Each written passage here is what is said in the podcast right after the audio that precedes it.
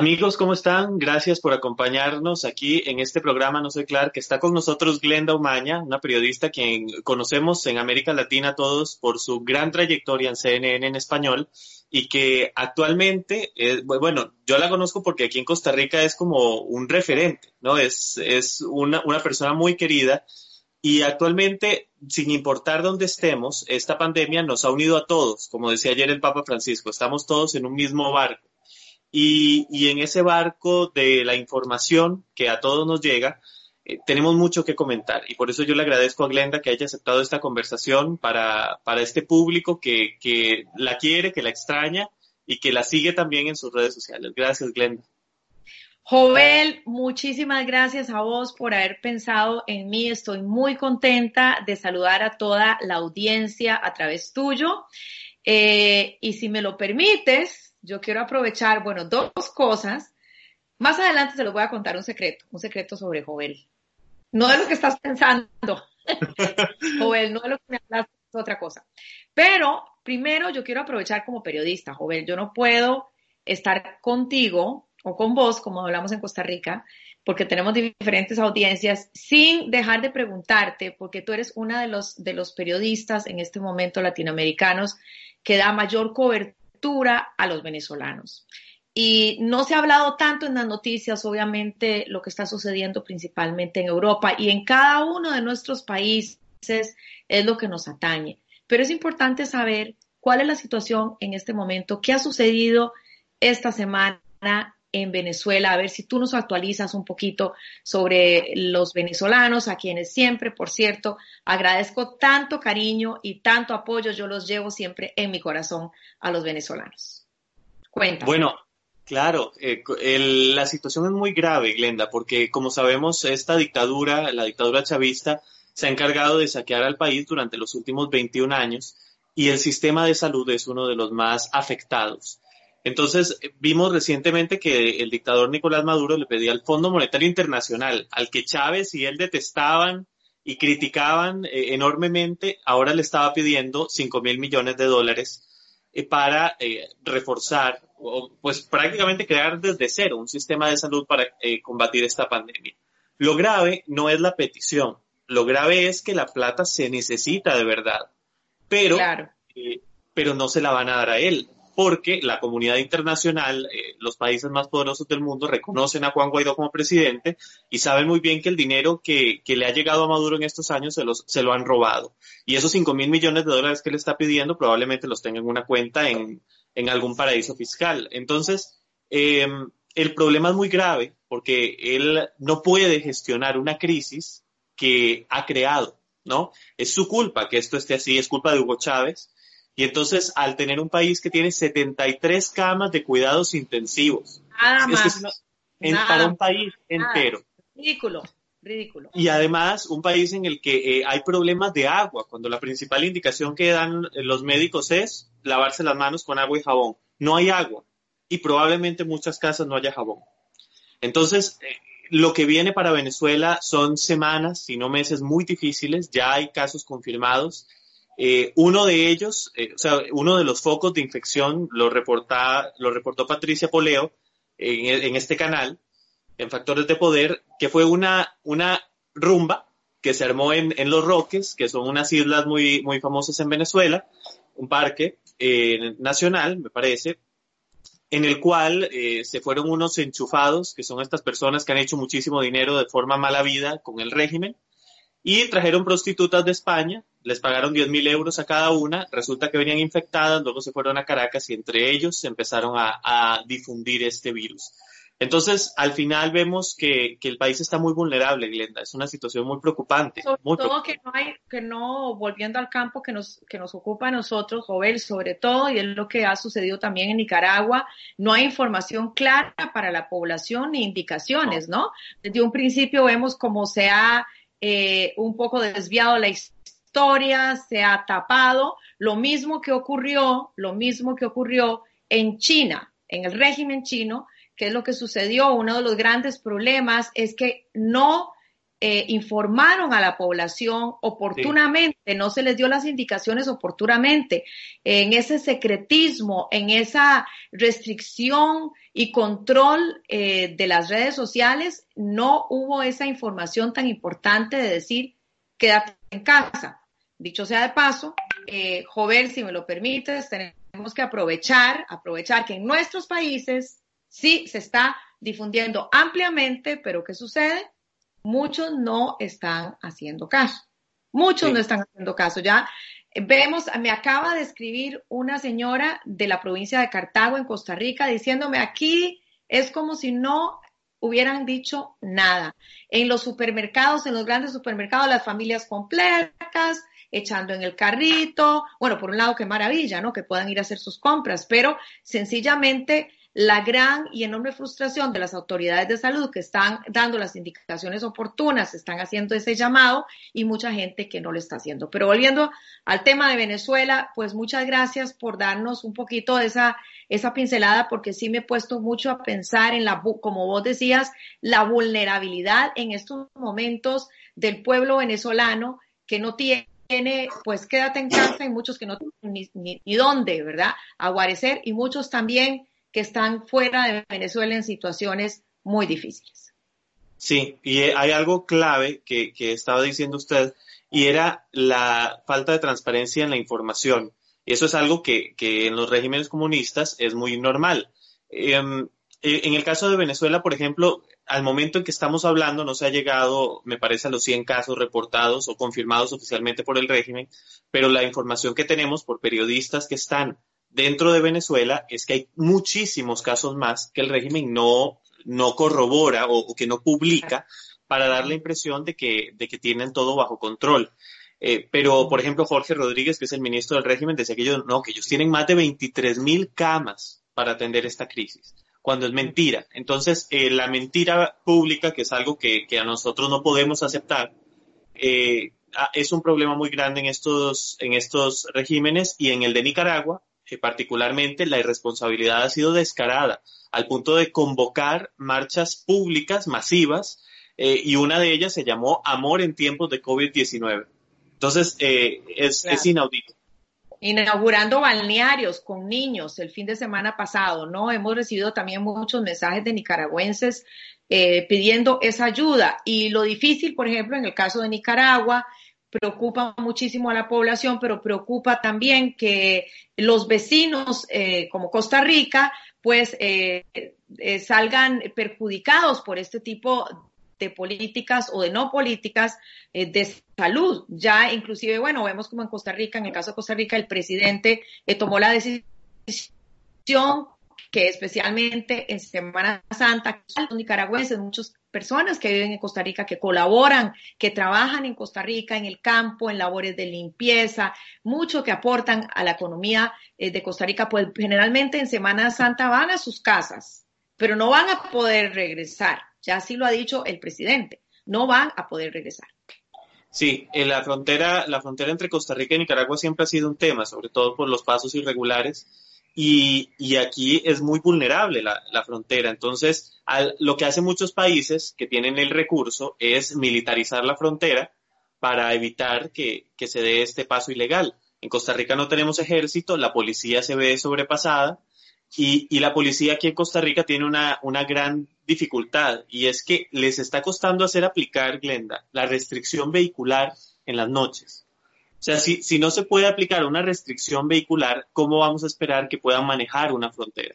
Es muy difícil para, para las fuerzas. Aquí en Costa Rica mucha gente dice hay que decretar un toque de queda. Además de que creo que la, la figura jurídica no existe en Costa Rica, no habría forma de aplicarla. Exactamente, sí, lo, lo, mejor sería que todos pues tuviéramos esa conciencia. A veces, yo no sé, Joel, eh, eh, lo que has visto, lo que has vivido. Yo he, estado en contacto con muchas personas estos días eh, desde acá, desde casa. Yo me encuentro en estos momentos en, en Atlanta con mi esposo y bueno, nuestros hijos no están con nosotros, pero eh, una de las... he escuchado, por ejemplo, desde personas que están realmente dándose contra las paredes del aburrimiento y en eso hay que prestar mucha atención, sobre todo a los adolescentes. Los niños se la pasan un poco mejor, los mayores también, pero los jóvenes que están acostumbrados a esa interacción, a estarse viendo, para ellos es un poco más difícil, ¿no?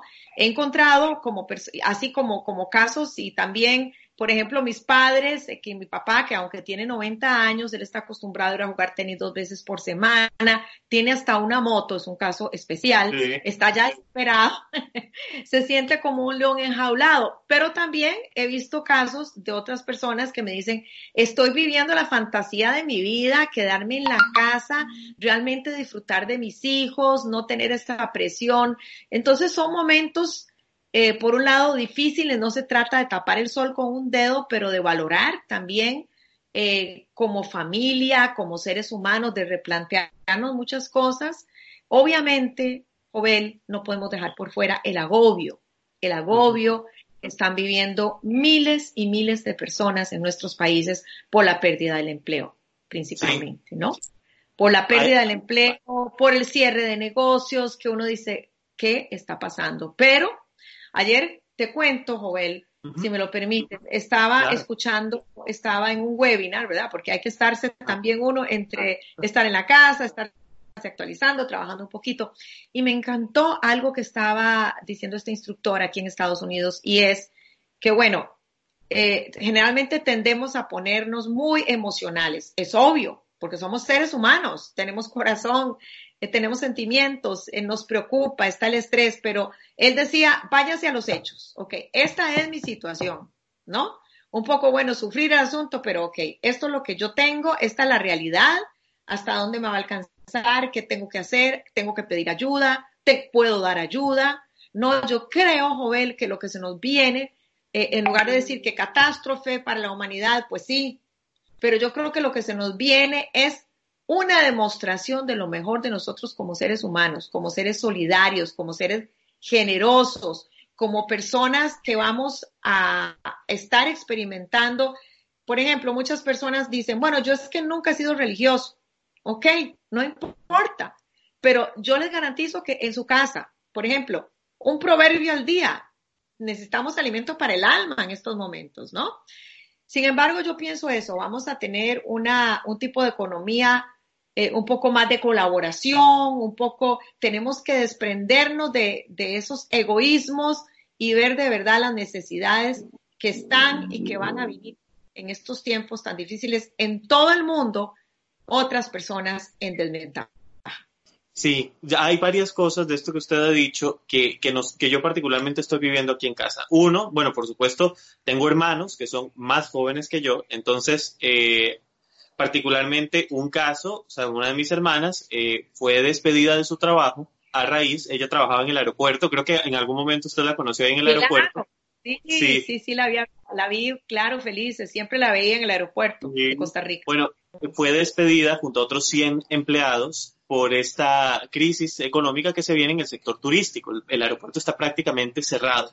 Entonces, eh, bueno, y las fronteras, todo, las playas están cerradas ahora también. Entonces, ese es un caso, 100 personas despedidas.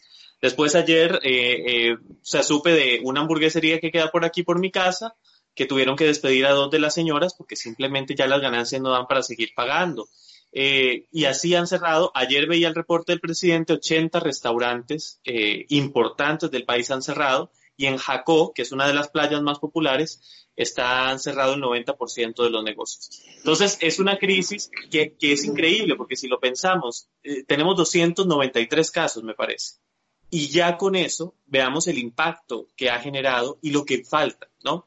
Entonces, yo creo, eh, esto que usted decía es muy cierto. puede que esta crisis saque lo mejor de nosotros, pero puede también que no. Yo creo que eso, o sea, depende de nosotros, depende de qué enfoque queramos darle, depende de cómo, con cuánta madurez queramos, asumir la gravedad de esta situación. El, presidente de la Organización Mundial de la Salud lo dijo, o sea, en estos momentos se ve lo mejor y lo peor de las personas. Y yo creo que, que en efecto cada persona lleva esta crisis de una manera particular.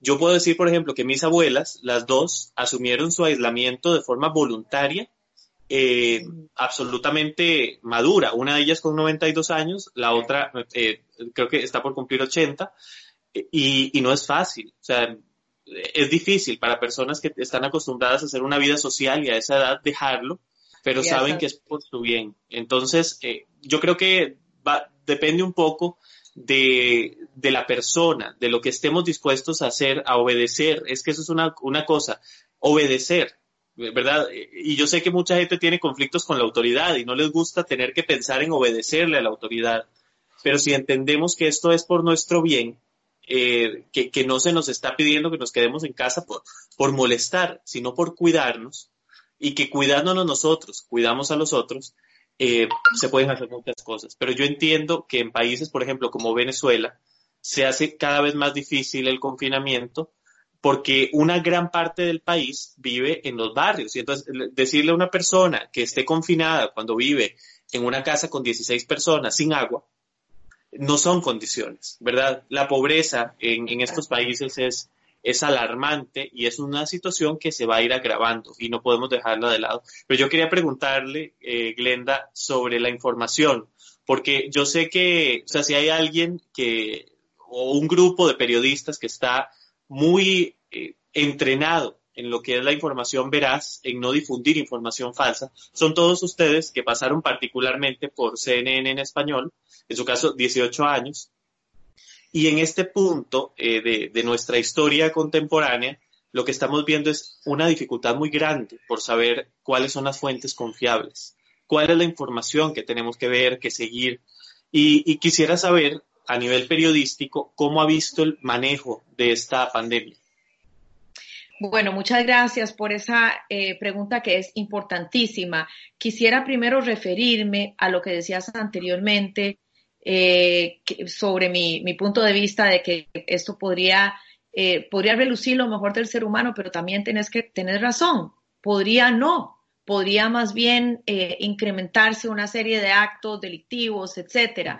Yo creo que ahí es muy importante, hablando de nuestra labor como periodistas, los mensajes que nosotros vayamos a dar, los ejemplos, las historias que puedan inspirar a una población, las historias de generosidad, como decíamos antes, de solidaridad, las historias de empresas que realmente pues eh, se desprendan por sus, por sus empleados, por sus colaboradores, eh, tantas cosas eh, que se pueden, tantos enfoques. Ahora, ¿qué está sucediendo en este momento? ¿Qué es lo grave? Lo grave es crear esa, ese pánico permanente en la población. Y yo, yo quisiera decir que pareciera que hay algunos colegas que están específicamente dedicados a eso, dedicados solamente, está bien, ok, tenemos que informar, pero no achacar y achacar y achacar sobre lo malo, ¿verdad? No se trata tampoco de tapar el sol con un dedo.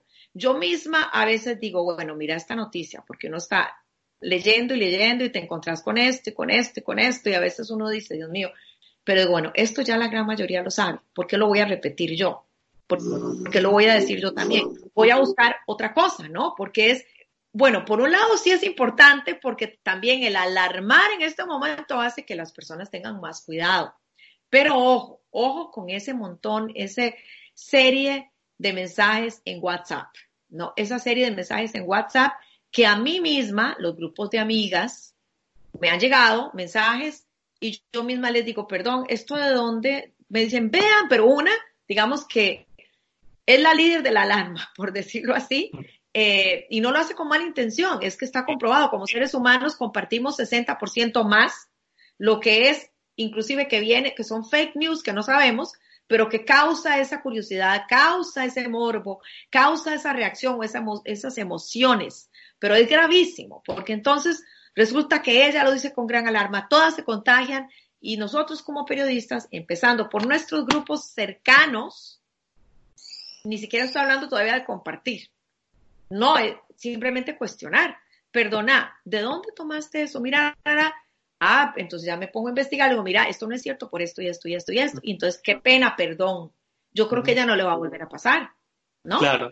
Pero no estoy hablando, ojalá fuera todos los casos así, no. Hay colegas que están constantemente simplemente reenviando. Entonces, eso está muy mal.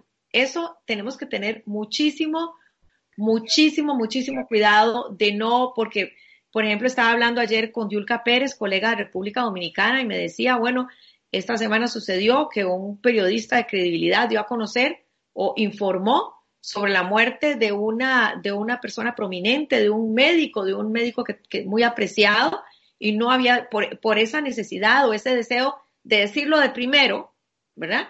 Muchas veces caemos en la imprecisión, y no solo la imprecisión, sino la noticia falsa. Entonces, si nosotros somos esa fuente, pues definitivamente tener, aunque tengamos, aunque tengamos menos likes o menos audiencia, nosotros tenemos que cuidar nuestra credibilidad y no, no por la credibilidad, por la responsabilidad que nosotros tenemos con una audiencia.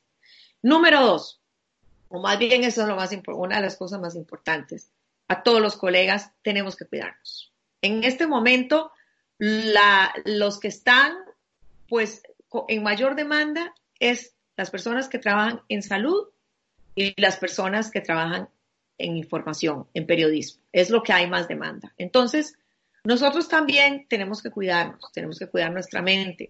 Inclusive tenemos que cuidarnos físicamente porque vemos, o ver, una cosa es, por ejemplo, ir a cubrir el terremoto de Haití como me tocó a mí, por ejemplo, que uno dice, bueno, yo voy de valiente o van a una guerra, pero otra cosa es ya contagiarse, ¿verdad? Caer enfermo y ya ha sucedido y vemos cada vez más casos de periodistas con coronavirus. Ojo, que quiero decir que seguramente muchos de nosotros ya hemos tenido o tenemos de alguna forma el virus, ¿no? Eh, el asunto acá es que a unos les da de una forma y el asunto también es cómo contagiamos a otros en vulnerabilidad. Entonces yo creo que si todos nos, nos hiciéramos un examen, muchos podríamos salir positivo. De todas maneras, este es uno de los, de los desafíos en este momento. Vemos también tan interesante es como han, han cambiado los sets noticiosos, muchos haciendo sus programas desde sus casas, desde sus sótanos, en de una manera eh, más casual. Bueno, en muchos casos, no en todos los países se puede hacer esto. En muchos países lo vemos, que se pueden instalar todos los equipos en la casa. Todo lo que es la parte técnica sí está corriendo ese riesgo porque mientras, digamos, los anchors o presentadores o periodistas pueden estar transmitiendo desde su casa, pues hay muchos que no, que tienen que ir al lugar, ¿no? A manejar los switchers, de todo. Entonces, vemos que es una población en riesgo. Y luego cuidarnos, cuidarnos mucho en el sentido de, por ejemplo, dormir bien. Tenemos que dormir suficientes horas. Tenemos que em, estar un poco, tratar de desconectarnos. Yo sé que es difícil, pero decir un ratito que me voy a desconectar, voy a hacer meditación, voy a hacer una caminata, aunque sea por la casa, si tienen un patiecito, o sea, algo que realmente eh, nos desconecte a nosotros. Nosotros también tenemos que cuidarnos mucho para no caer en estos, porque es un momento también de mucha atención, es un momento que por otra parte yo le recomiendo a la población, a nuestra audiencia que nos está escuchando en este momento, que escribamos. Cada uno escriba su historia, porque esto es algo que nunca se había visto y yo creo que va a ser de un gran aporte en un futuro para otras generaciones también. Pues eh, coincido, yo creo que este es un, un evento que cambió el, el, curso de nuestra historia. El 2020 será recordado como el año, el año de la peste, el año de la pandemia, y, y es muy grave, ¿no? Eh, pero, pero esperemos que saque a reducir lo mejor de nosotros como, como humanidad. Y sí, a mí me llamó mucho también la atención ver programas que se hacen desde la casa. Uno muy icónico, que es The View en Estados Unidos, eh, que conducía Barbara Walters, que ahora está Whoopi Goldberg y Megan McCain eh, desde sus casas para, para no ponerse en riesgo. Entonces sí, yo creo que es un momento en el que hay muchas imágenes que se nos van a quedar. Una particularmente, yo supongo que usted la vio, fue la del Papa Francisco en, en el ah. Vaticano. Sí, la, ver la plaza, eso me impactó muchísimo. Por un lado es, yo decía, Dios mío, ¿qué está pasando? Ver, bueno, vos que has cubierto tanto, todo lo relacionado con el Vaticano, eh, eh, increíble, has estado ahí, has estado en el Vaticano, eh, cubriendo en Roma, y ver la Plaza San Pedro vacía y esa figura del Papa dando esperanza, diciendo no tengáis miedo. Dios mío, digo yo, por cierto, los que no lo han visto, véanlo, porque vale la pena. Véanlo, la religión que sea, es un mensaje profundo, es un mensaje que llega al mundo en estos momentos en que necesitamos tantos mensajes de esperanza. y, y pues él valiente, cumpliendo con su misión, cumpliendo con su misión, pero impresionante, impresionante. Coincido, me, me alegro que lo hayas mencionado. Y yo sé que en Venezuela el Papa Francisco genera impresiones no muy positivas, porque, eh, porque él ha fomentado el diálogo con, con, la dictadura, que ahora vemos que es una dictadura de narcotraficantes, además, porque así lo ha, lo ha dicho el, el gobierno de los Estados Unidos. Y lo que ha hecho es aplazar estos diálogos, han hecho que, que se oxigene la dictadura. Yo entiendo ese, esa, esa, ese rechazo que genera el Papa en los venezolanos, en muchos, no en todos, pero en muchísimos pero yo he, dicho algo, y, a mí también me genera dudas este papel del Papa, pero yo he dicho algo en estos, en estos días que han pasado desde, desde esa ceremonia, y es que politizar la pandemia, eh, en este caso particular, no me parece adecuado, porque el rol del Papa Francisco, más allá de ser un líder político, y como líder político, puede que tenga, y los tiene, sus errores, a mi parecer, como líder espiritual, lo que él hizo en esa plaza de San Pedro vacía, es su función. Esa es la función del Papa, sea Francisco, sea Benedicto, lo hubiese hecho Juan Pablo II, porque esa es la figura del Papa, es el, líder espiritual, ese es el verdadero rol fundamental de un, pontífice. Entonces, yo entiendo, y, yo he compartido esto en, redes sociales, y muchos venezolanos, sobre todo, que es la mayoría de personas que me siguen, me han escrito para decirme que, que no, que ojalá el Papa se quede solo, que, se merece estar ahí solo, o sea, como... enojados y frustrados. Y están yo frustrados. yo también entiendo y abrazo a todos esos venezolanos que, pues que por tantos años han estado esperando un cambio, han estado aguardando, que están en tanta angustia, separados, en tantas necesidades que pasan, ¿no? Y ellos quizás esperaban otro tipo de reacción, entonces también uno los entiende. Sí, sí, uno, uno es empático también con ese lado porque eh, lo que hemos visto en Venezuela es durísimo. Sin embargo, yo, como digo, en este caso particular, eh, lo que pasó ayer no era una, bueno, ayer porque estamos grabando sábado, esto ocurrió el viernes, em, no era una ceremonia política, era una ceremonia espiritual y ese es el rol principal del Papa y creo que lo cumplió a cabalidad y muy bien. Pero Glenda, gracias por, por estos minutos de conversación, por haber, por aceptar estar aquí en Factores de Poder eh, en esta entrevista y, y, un saludo. Yo sé que, que, la audiencia venezolana recuerda muy bien esos días en los que CNN en español era, era un referente para toda América Latina, para Venezuela en particular. Eh, usted estaba en, ya todavía en CNN cuando lo sacaron del aire en Venezuela. No, no, no, no. Fíjate que eh, yo ya había salido. Yo salí hace eh, un poquito más de cinco años. Yo justamente la última vez que fui a Caracas fue justo el año que falleció Chávez, hace ya... En el 2013. En el 2013, exactamente. Hace, van a ser siete años. Sí, van a ser siete años. Ahora creo que en abril, sí. Eh, estaba, estaba ya, ya enfermo. Pero bueno, yo quiero aprovechar porque primero para agradecer a los venezolanos que a través de los años siempre siguen apoyándome y, y, y siguiéndonos siempre tanto cariño. Eh, me alegro muchísimo, Joel, que, que vos como, como compatriota mío, como costarricense, pues eh, esa ha sido tu misión ahora. Dios te ha puesto en esta misión de ayudar y de, y de ser, eh, de poner tu profesión al servicio de los venezolanos y eso me hace sentirme muy orgullosa de, de vos. Me alegro muchísimo y bueno, les mando un fuerte abrazo, todo mi cariño, todo mi apoyo y un mensaje lleno de, de esperanza. Y, no, el secreto que iba a contar, que el secreto. Quizá lo que muchos de ustedes, seguidores de Jovel, no saben, no saben, es que, bueno, la primera vez que Jovel me entrevistó, me recuerdo que yo estaba en CNN y había un jovencito que me escribía y me escribía y me escribía. No era como ahora, que es la facilidad del WhatsApp y de los Twitters y todo, sino que por email, creo que era.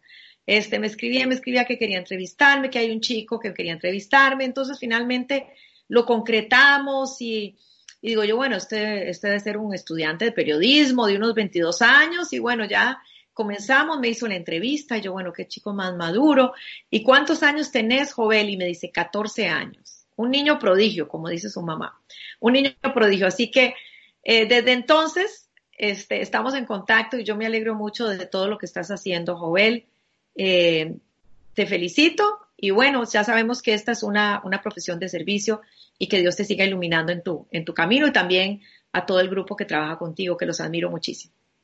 Muchas gracias, Glenda. Gracias por contar esa historia que yo recuerdo con mucho cariño, porque fue la primera, la primera vez que yo entrevisté a alguien, o sea, fue por Skype, pero viéndolo a la cara, ¿no? Porque la primera vez, la primera entrevista que hice fue envié el cuestionario a Wendy Cruz, pero le mandé las preguntas, entonces esa interacción no existió. Sí, pero, pero la primera vez que conversé con alguien, con alguien tan importante fue esa, y, lo, lo, recuerdo con mucho cariño. Gracias por, por todo, porque, bueno, 14, bueno, ya casi 10 años, increíble. Entonces, gracias por, por todo el apoyo. Wow, bueno, qué dicha. Yo me alegro por todo lo donde te ha llevado el mundo, ¿no? Qué lindo, qué hermoso. Gracias. Y gracias amigos por habernos acompañado. Buenas noches y hasta la próxima. Buenas noches.